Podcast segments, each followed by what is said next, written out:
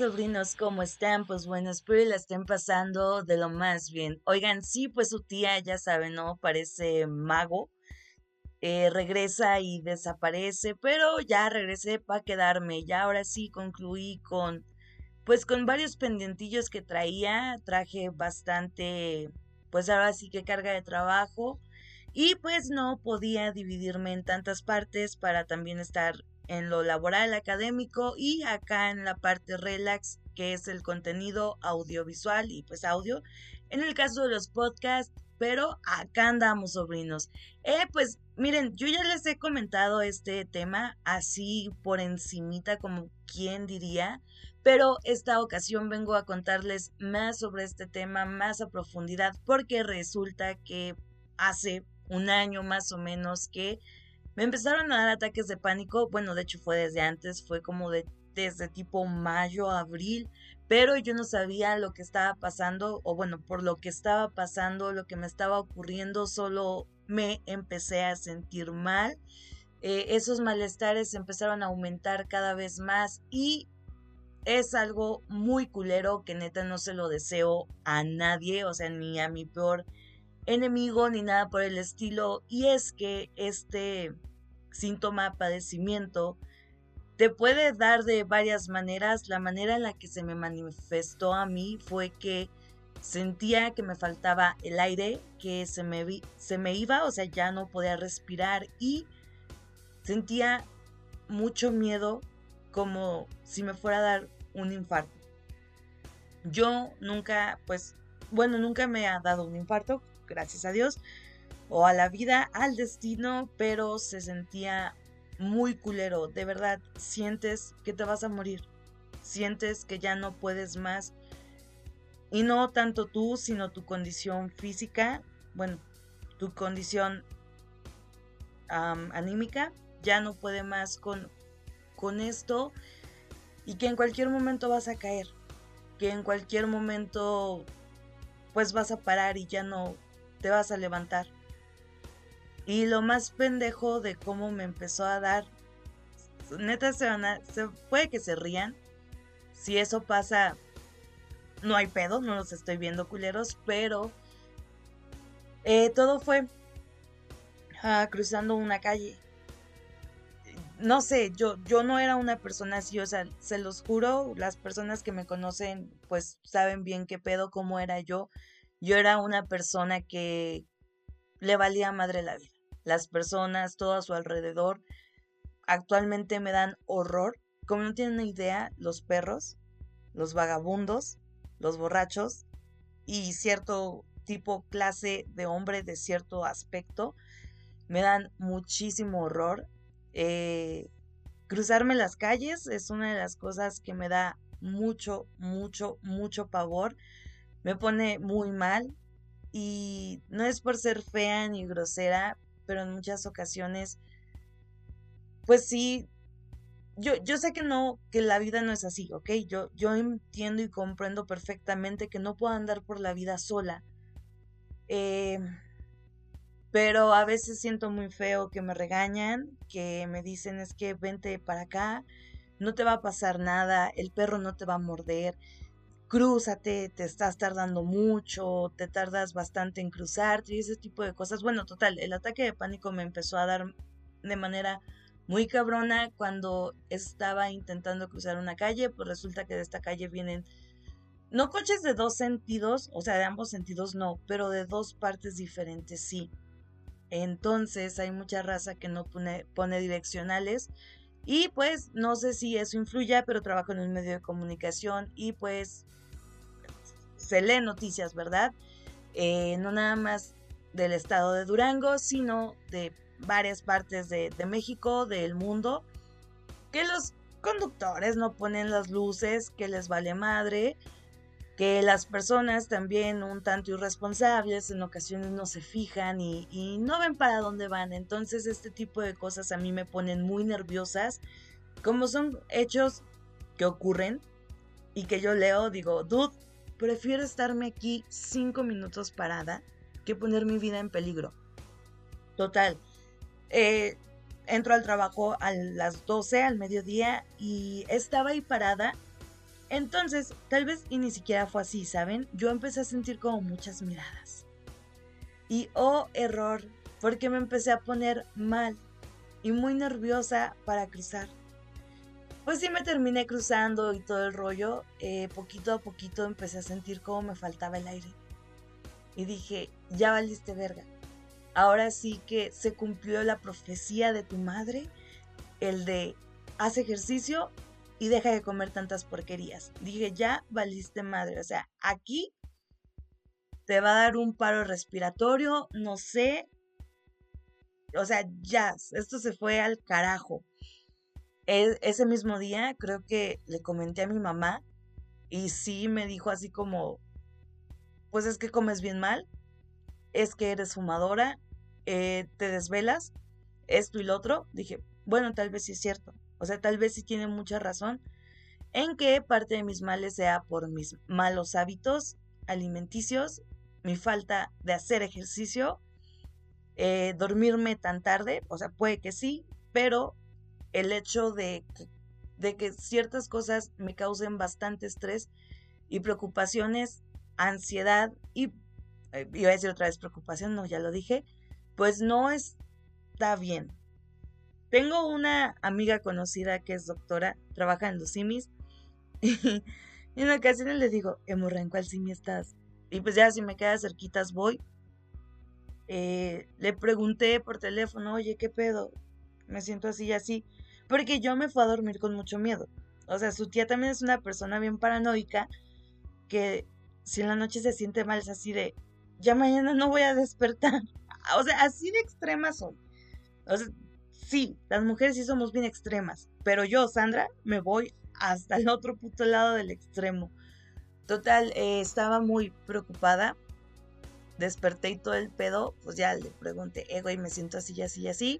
Me pasó esto y esto y esto. Me dice, lo más probable es que tengas crisis o ataques de pánico. Dije, ok, ¿qué es eso? Yo no tenía ni puta idea qué era eso. Ya me empezó a contar que era un ataque de pánico, por qué se podían detonar, que sí podían ser cuestiones médicas o cuestiones meramente emocionales y relacionadas a la salud mental. Me dijo, ah, por ahorita tienes que cambiar tu, alimentación porque puede que sí esté afectando ese pedo, tienes que empezar a activarte físicamente porque pues también llevas una vida bastante sedentaria y eso puede afectar. Dije, ok, está bien. Voy a intentar.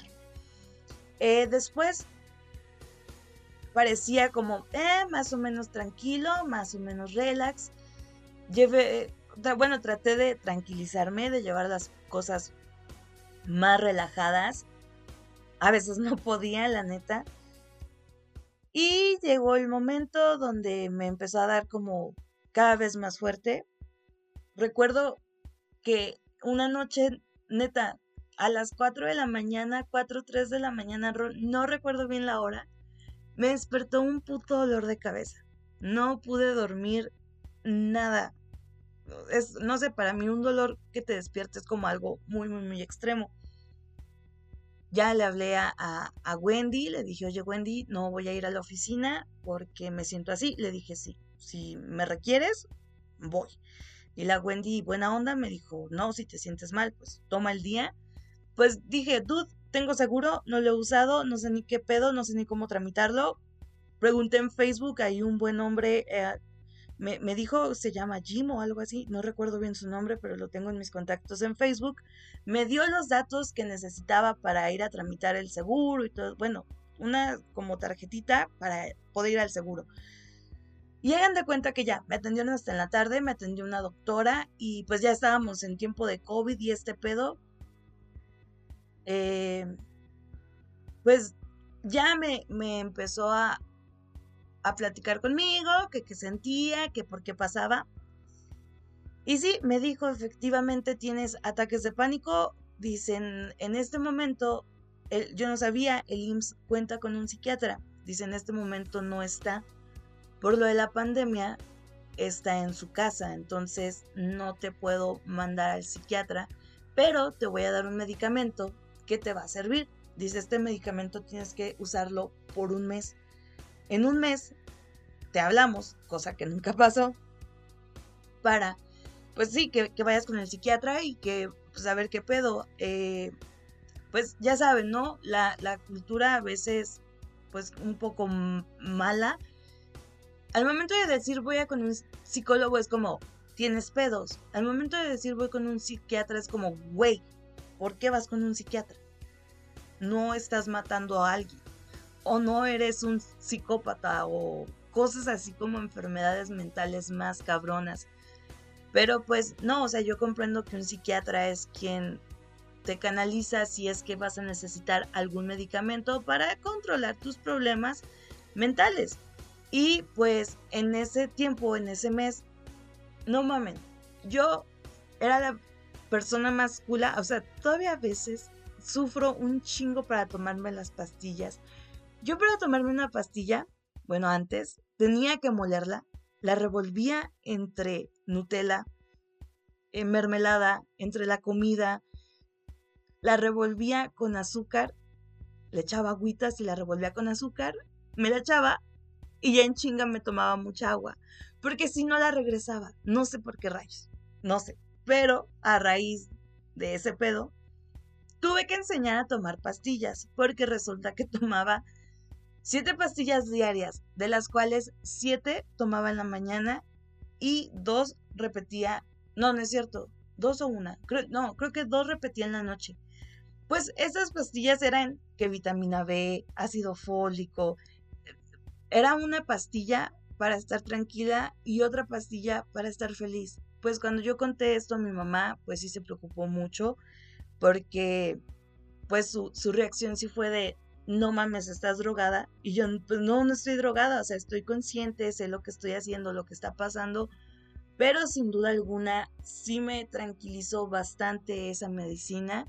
Eh, también, obviamente recibí comentarios de te puedes hacer codependiente a ese tipo de medicamento, cosa que no pasó, qué bueno, porque cuando ya estaba por terminarse la medicina fue así de verga, no mames, ¿y ahora qué voy a hacer? O sea, y si me dan los ataques, ¿cómo chingados lo voy a lidiar?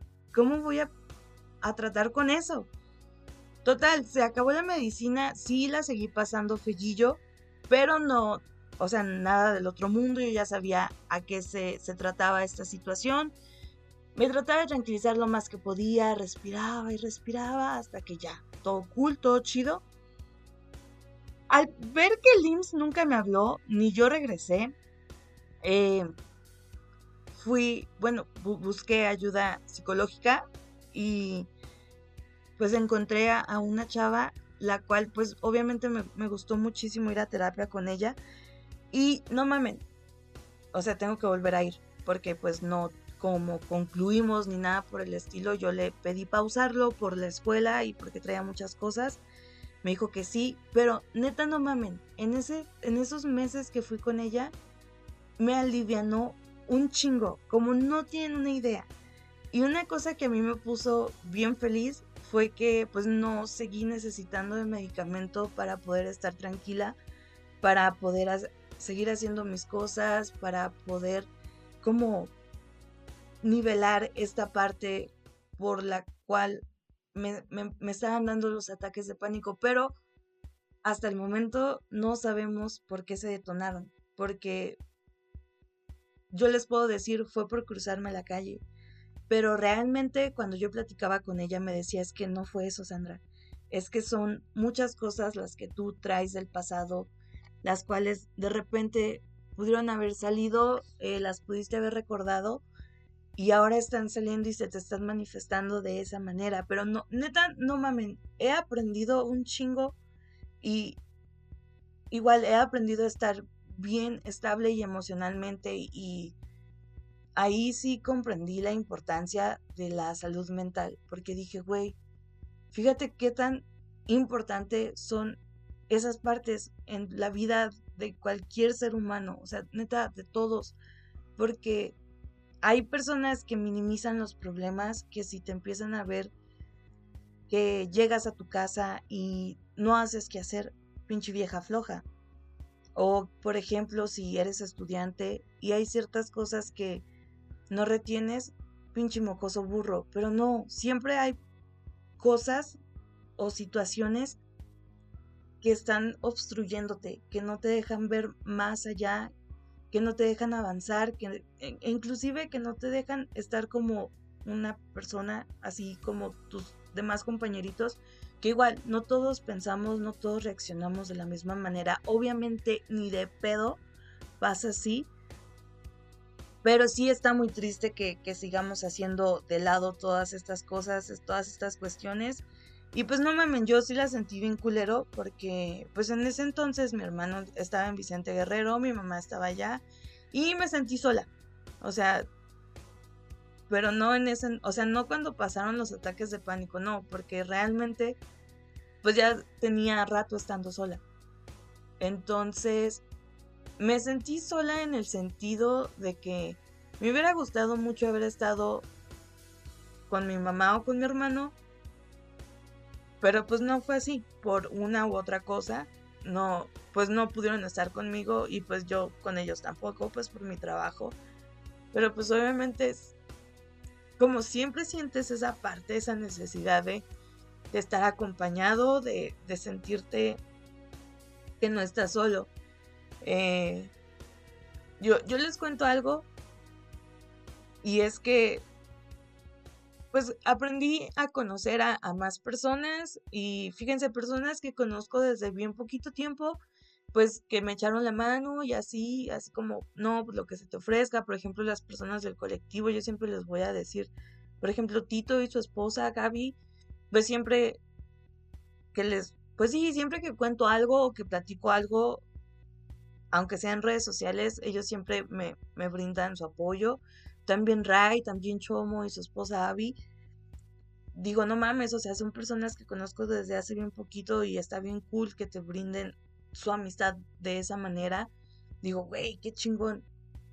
La, la, hermana de Tito, a Tita, también en, así medio platiqué con ella sobre mi situación y ese rollo y me dijo, no, no te preocupes, todo va a estar bien y pues ya como que me hizo sentir un poquito más tranquila eh, en ese entonces, pues Andrés no era mi novio, también platicaba mucho con él y sentí bonito. Saben, a veces sientes bien bonito que te pregunten todos los días, hola, ¿cómo estás? ¿Ya comiste? ¿Cómo sigues? ¿Cómo despertaste? ¿Ya vas a dormir? Ok, cuídate y descansa y ese tipo de cosas. Pues igual mi hermano y mi mamá también, pues me echaron la mano desde lejos, pero me echaron la mano y pues así, las, las personas con las que convivía, con, pues con quienes siempre he convivido o estado un poco más cercanos, eh, pues Wendy, que también me echó la mano, eh, pues mi amiga Diana también, ahí como por mensaje y ese rollo. Y pues sí está muy cabrón, sobrinos. Neta, neta, neta, está de la verga tener esos mentados ataques de pánico, tener ataques de de, ansiedad, de depresión. Y pues si ustedes sienten que algo no está chido, que algo no está fluyendo bien en su vida, no es que estén locos, no es que estén pasando un mal rato. O sea, sí, todos tenemos crisis, pero una pinche crisis existencial no te puede durar más de una semana, ¿ok? Si andan en sus días y su estado de ánimo perdura, no es normal. Al chile vayan, bueno, no al chile, al psicólogo vayan y cuéntenle, porque les digo, sí, sí aliviana muy chido. Mm, pues yo ya después de, pues de un par de meses de estar ahí con, con terapia, les digo, me siento muy chida. Sé que falta muchísimo, me falta un chingo para poder descubrir qué pedo, qué fue lo que detonó eso. Me causa morbo y curiosidad. Y obviamente quiero saberlo y conocerlo. Y sobrinos, pues Aquí nomás les vengo a contar mis penas, ¿verdad? Ya saben. Pero espero que de entre tanta pena algo les deje de chido y de bonito. Y pues se supone que es, no, bueno, no se supone, este sábado voy a estar con unos chavos ahí que traen el proyecto de un podcast. Los voy a invitar porque a mí muchas cosas me causan morbo, pero no morbo culero, o sea, morbo buena onda. Estos chavos porque ahorita les pregunté, uno es de Tuxpan, uno es de es de Durango, pero vive en Vallarta y otro chavo es de Estados Unidos. Los morros juegan stream, bueno, juegan y transmiten por stream, pero yo los escucho y se escuchan como si se conocieran de toda la vida, como si hubieran sido compañeros de la secundaria, de la prepa, no sé, tengo ese amor. Quiero saber cómo se conocieron y por qué. Es que se hablan tan así. Miren, voy a grabar un podcast con ellos. Bueno, todavía no me confirman. Espero que sí jalen. Si sí jalan, ahí los van a escuchar. Y hay que morbosear las historias de los demás.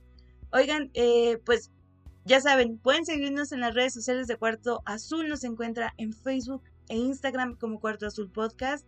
Ahí me encuentra en Facebook, en mi, fanpage, como Sandra con V-bajo, y en Instagram como Sandra con V-bajo. Y mi nombre es Sandra Cuña, y los quiero mucho. Y nos vemos hasta la próxima.